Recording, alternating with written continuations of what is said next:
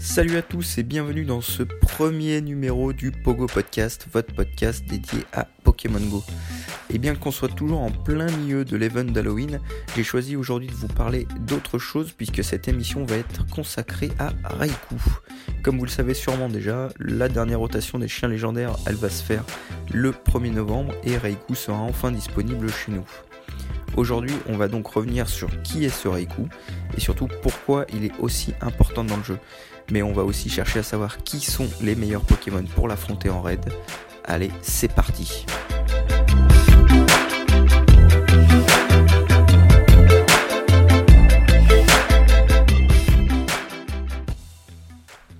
Donc Raikou numéro 243 du Pokédex. Son nom vient du japonais Rei qui signifie le tonnerre ou la foudre et de Ko qui signifie le seigneur, donc littéralement le seigneur de la foudre.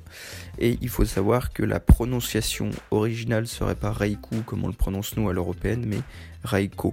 Donc si on veut le prononcer correctement à la japonaise. Il fait donc partie du trio des chiens légendaires de la deuxième génération avec Entei et Suicune, qu'on a donc déjà eu. Et pour la petite histoire, la légende raconte que dans la ville de Rosalia, il existait avant deux tours, la tour Carillon qui était la demeure de Ho-Oh et la tour Ferraille qui était la demeure de Lugia. Sauf qu'une nuit, un violent orage euh, a eu lieu à Rosalia et la foudre s'est abattue sur la tour Ferraille qui s'est alors effondrée et un incendie s'est déclaré qui a complètement détruit la tour. Oo et Lugia se sont alors enfuis de, la ville et seule la pluie a pu arrêter l'incendie plusieurs jours plus tard.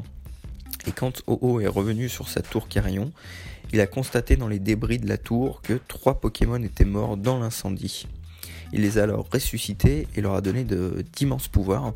Et la légende veut que ce soit un Voltali, un Pyroli et un Aquali qui sont alors devenus Reiko, Entei et Suicune. Et donc ces trois Pokémon représentent la foudre, le feu et l'eau qui se sont abattus sur la tour ferraille. Alors pourquoi s'intéresser à Raikou? Eh bien tout simplement parce qu'il est à l'heure actuelle le meilleur Pokémon électrique du jeu avec Elector, euh, des trois générations confondues. En fait Raikou monte à 3349 PC maximum alors qu'Elector lui monte à 3330 ce qui est relativement équivalent. Euh, Elector est un peu meilleur en attaque puisqu'il a 253 là où Raikou n'a que 241. Mais Raikou a 210 de défense alors qu'Elector en a 188. En endurance, ils ont tous les 280, donc là-dessus c'est égalité. Et donc on peut voir qu'il y a un Raikou qui est plus euh, un petit peu plus défensif, qui tiendra le combat un peu plus longtemps même s'il frappe un peu moins fort. Ce qui en soi revient à une égalité plus ou moins avec euh, Elector. Et là où il se différencie réellement, c'est au niveau du move pool, puisque Elector ne possède qu'une seule attaque rapide, qui est rayon chargé, et qui est malheureusement relativement lente, ce qui rend les combats euh, assez désagréables, puisque c'est assez compliqué d'anticiper les attaques de l'adversaire, ou même d'essayer d'esquiver. Euh, alors que Raiko, lui, possède éclair, échange éclair, et donc l'attaque éclair, on peut le voir par exemple avec un Voltali, est extrêmement rapide et extrêmement fluide, ce qui est très agréable pour les combats, puisque ça permet de frapper tout en rechargeant rapidement sa barre d'attaque chargée, et ça permet aussi de gérer les esquives de façon assez facile. Euh, donc Raikou est pour moi le Pokémon le plus intéressant de type électrique. Euh, et donc va nous servir pendant encore un long moment, puisque même en 3G, voire même peut-être en 4G, il sera encore le meilleur de son type. D'ailleurs, petit rappel Raikou est de type électrique pur, ce qui veut dire qu'il sera super efficace sur les Pokémon type eau et vol uniquement. Mais ça veut aussi dire qu'il a une seule et unique faiblesse, qui est donc le type sol. Et c'est d'ailleurs autour de euh, cette faiblesse-là que l'on va axer notre recherche pour constituer la meilleure équipe possible pour le combattre en raid.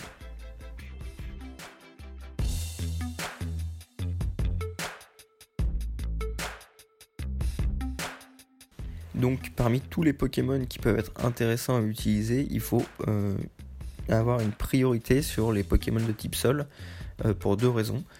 Déjà, ils seront résistants aux attaques électriques de Raikou, mais aussi ils auront des attaques super efficaces qui bénéficieront du stab. Donc petit rappel, le stab c'est un euh, bonus qui fait que les attaques sont plus fortes lorsque l'attaquant utilise une attaque du même type que lui.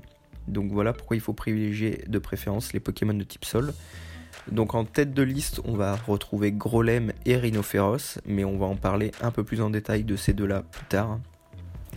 Euh, je dirais que pour compléter le trio de tête, on va retrouver Donphan, puisqu'il est de type euh, sol, donc il bénéficie d'une résistance, mais il peut aussi avoir, enfin il a des très bonnes stats, puisqu'il a quand même 214 en attaque et en défense, ce qui en fait un attaquant très solide tout en résistant vraiment bien aux attaques.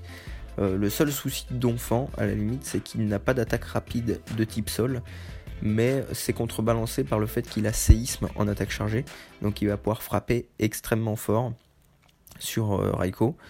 Ensuite, en, Pokémon Sol, on peut aussi noter éventuellement euh, Nidoking et Nidoqueen, même s'ils ont des, stats d'attaque relativement faibles et qui sont pas très résistants. Donc ces deux-là possèdent peut-être séisme en attaque chargée, mais ils n'ont pas d'attaque sol en attaque euh, rapide non plus. Ce qui fait qu'ils euh, seront surtout utiles pour compléter une équipe euh, si jamais vous n'arrivez pas à vous constituer, je sais pas moi, 6 Grolem, 6 Rhinophéros ou ce genre de choses, et qu'il vous manque une ou deux places, vous pouvez toujours mettre un Nidoking. Ou alors ils peuvent même être utiles en deuxième équipe au cas où votre première team meurt.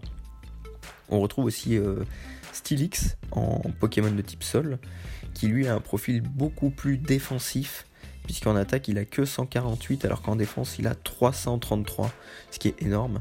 Ce qui en fait un Pokémon très solide, d'autant plus qu'il peut avoir séisme en attaque chargée, donc il bénéficiera là aussi du stab. Donc ça veut dire qu'il va résister vraiment très très longtemps au combat, déjà par sa, euh, sa stat de défense, mais aussi par le fait qu'il a un type sol. Et euh, donc Stylix peut être vraiment intéressant à utiliser si jamais vous voulez, euh, euh, vous voulez faire le combat d'une seule traite avec une seule équipe. Il peut être pas mal à utiliser en tout dernier Pokémon, en numéro 6, pour tanker au maximum et éviter de perdre le combat et d'avoir à constituer une deuxième équipe pour retourner ensuite au combat et perdre du temps. Et ensuite, on peut aussi évoquer d'autres Pokémon qui euh, sont pas type sol, mais qui ont quand même un aspect assez intéressant. Euh, il y a Noix de Coco par exemple, euh, qui bénéficie donc du type plante qui résiste aux attaques électriques. Donc là-dessus, c'est pas mal, il encaissera moins les dégâts. Et même s'il n'a pas d'attaque super efficace, ses attaques type plante ou psy sont quand même relativement fortes puisqu'il a 233 en stade d'attaque, ce qui est quand même vraiment très fort. Et euh, vu qu'on sort d'un mois avec Suicune, il est fort probable que beaucoup d'entre vous aient une grosse équipe de noix de coco très fort, euh, montée très haut. Donc il peut être utile lui aussi en spot numéro 5 ou 6 pour compléter une équipe euh, qui manque de Grolem ou de Rhinophéros ou de Donphan. Et ensuite on peut aussi évoquer les, les, cas classiques de Pokémon qui sont vraiment très forts contre n'importe qui. Il y a Mewtwo par exemple, qui a 300 de stade d'attaque, ce qui est monstrueux. Euh, Dracolos, qui lui aussi, on le sait tous, est très fort en attaque, il résiste beaucoup en défense. Donc 263 d'attaque, 201 en défense, ce qui est là aussi énorme. Tyrannosif, qui a 251 en attaque, 212 en défense, ce qui en fait là aussi un candidat assez intéressant. Euh, même si, et là euh, certaines personnes pourraient s'y tromper, le type roche ne résiste pas au type électrique, il n'est pas super efficace contre les types électriques, mais donc ce Tyrannosif fait partie de ce trio là avec Mewtwo et Dracolos de Pokémon qui euh, n'a pas de faiblesse contre Raikou, qui même s'il n'est pas super efficace, a des stats tellement puissantes qu'ils feront plus mal qu'un Nidoking ou un Nidoqueen par exemple. Donc si vous avez des un de ces trois Pokémon euh, extrêmement, fort dans le sens où vous l'avez monté très haut avec des gros PC et des bonnes stats, vous pouvez toujours l'utiliser justement pour compléter une équipe euh, de Rhinophéros ou de Grolem et euh, continuer à frapper fort même si c'est pas optimisé au niveau des types. Ensuite donc les deux plus intéressants ça reste quand même Rhinophéros et Grolem déjà parce qu'ils ont donc euh, tous les deux ont double type roche-sol, mais là c'est vraiment le type sol qui nous intéresse puisque ça, ça leur donne une, excellente résistance au type électrique. Euh, normalement dans le jeu console, le type sol est complètement immunisé à l'électrique, mais euh, là dans Pokémon Go on n'a pas cette immunité mais à la place on a une double résistance. Donc ce qui fait qu'ils vont tenir vraiment longtemps, ils vont pouvoir encaisser énormément d'attaques de Raikou.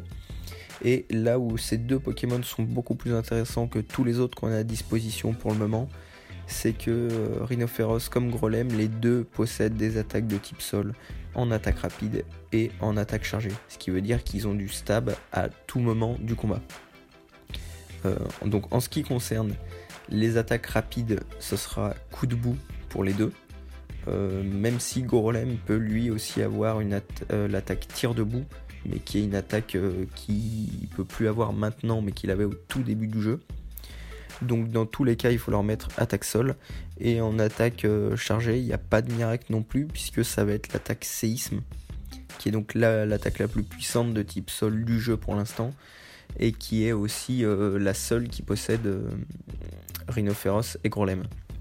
Donc si jamais il vous reste, normalement vous devriez avoir des Grolem et des Rhinophéros déjà bien optimisés, puisque on a eu Entei en tout premier qui était assez sensible à ces Pokémon là. Sauf que vous avez peut-être des Grolem et des Rhinophéros avec des attaques roches plutôt que sol. Dans ce cas-là, je vous recommanderais de, changer le, leur attaque avec des, des, CT que vous pouvez avoir en raid. Tout simplement parce que même si ils frapperont euh, relativement fort avec des attaques roches, puisqu'ils bénéficient du stab roche, là encore, euh, le seul souci c'est que les attaques roches ne sont pas super efficaces contre Aiko. Et donc là, on cherche à, construire une team la plus optimisée possible dans le but de faire le plus de dégâts possible à Raiko pour augmenter son pourcentage de, dégâts. Et puisque vous le savez que le nombre de balles est indexé aussi sur euh, le nombre de dégâts que vous arrivez à faire au Pokémon. Donc c'est pour ça que j'insiste vraiment sur le fait qu'il vous faut des Rhinophéros et des Grolem qui soient euh, avec des attaques sol uniquement pour faire un maximum de, dégâts. Et donc ensuite, euh, on pourrait dire que les deux sont équivalents, même s'il est vrai que Rhinophéros se détache un petit peu plus, puisqu'il a 222 en stade d'attaque, alors que Grolem a 211. Et même si euh, il est légèrement inférieur en défense, puisque Rhinophéros a 206, Grolem 229, Rhinophéros a 210 en endurance et Grolem n'a que 160. Donc je, est vraiment le top Pokémon pour affronter Raikou, puisqu'il va frapper, c'est celui qui frappe le plus fort, tout en étant euh, très résistant au final au combat. Mais je dirais que personnellement j'ai une petite préférence pour Grolem, euh, tout simplement parce que je le trouve beaucoup plus fluide à utiliser en combat avec son attaque rapide. Enfin, il est beaucoup plus rapide justement avec son attaque rapide. Et euh, j'aime, enfin, je préfère ça puisque c'est on est beaucoup plus à l'aise pour euh, gérer euh, les esquives si on veut, même si là c'est vrai qu'en raid on n'a pas forcément besoin d'esquiver, mais c'est juste euh, du bourrinage pur du début jusqu'à la fin.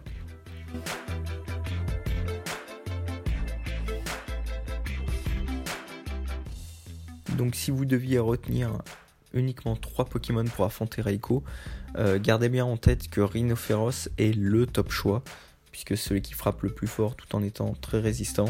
Ensuite, Grolem vient en deuxième, et donc Donphan complète le trio de tête.